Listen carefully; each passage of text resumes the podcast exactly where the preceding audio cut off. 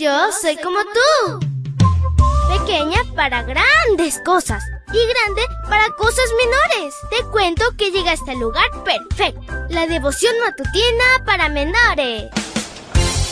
Una reflexión que se ajusta a tu edad, que te queda bien, ni muy grande ni muy chica. Adelante y bienvenido a nuestro mundo. Hola, hola, amiguito y amiguita. Es súper genial iniciar este lindo miércoles contigo. Que Jesús te bendiga siempre. Te saluda tu amiga Linda.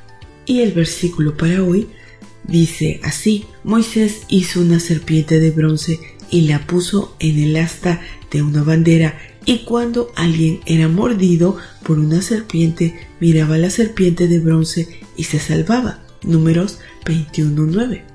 El cordero es el símbolo más apropiado de Jesús, pero en esta ocasión es representado con una serpiente.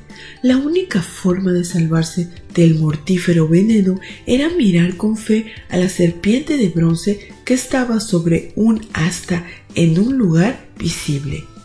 La persona afectada tenía que obedecer de inmediato, si alguien intentaba averiguar por qué Dios había elegido ese método, iba a perder el tiempo en su investigación e irremediablemente moriría. Además, el afectado era el único que debía mirar, no podía enviar a un emisario mirar por él. Por otra parte, en la Biblia encontramos que la serpiente representa a Satanás. ¿Por qué representar a Jesús así? Porque en la cruz tomó nuestro pecado, ahí en la cruz fue visto y juzgado como pecador. Murió separado de su Padre y el Espíritu Santo. Experimentó una muerte sin esperanza, no por sus errores, sino por los nuestros.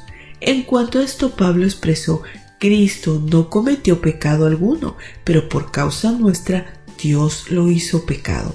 Segunda de Corintios 5:21. Asimismo Jesús se hizo maldición por nosotros al ser colgado de la cruz.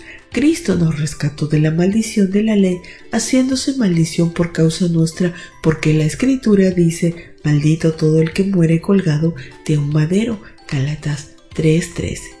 Las serpientes del desierto representaban a Satanás el veneno, el pecado y la serpiente de bronce sobre el asta a Jesús en la cruz. La única manera de salvarlos es cuando aceptamos el gran amor de Dios personificado en Cristo. El profeta Isaías afirmó, pongan sus ojos en mí todos los términos de la tierra y reciban salvación, porque yo soy Dios y no hay más. Isaías 45, 22. Más adelante, cuando Jesús derramó su ministerio en la conversación nocturna que sostuvo con Nicodemo, él mismo se identificó con la experiencia de Israel en el desierto y específicamente como quien tomaría el lugar de la serpiente en la cruz.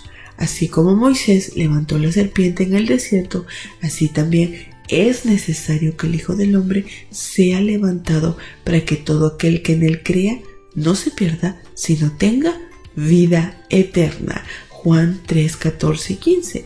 Así como Moisés le dijo a la gente, hoy Jesús nos dice a nosotros que debemos mirarlo con fe. Esta es una experiencia personal.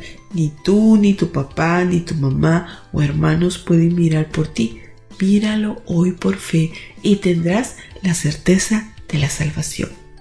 Gracias Jesús porque Tú eres la certeza de nuestra salvación. Gracias por darnos la vida eterna. Ayúdanos, Señor, a que podamos seguir abrazados a ti, a caminar a tu lado, estudiar la Biblia, orar, compartir tu mensaje, alabar y glorificar tu nombre en todo lo que hagamos. Te lo pedimos en tu nombre. Amén y amén. Abrazo tototes de oso y nos vemos mañana para escuchar otra linda historia hasta luego. Hoy creciste un poco más. ¿Qué? Porque crecer en Cristo es mejor. La matutina de menores llegó por el tiempo y dedicación de Canaan Seventh Day Adventist Shores and Dear Ministry.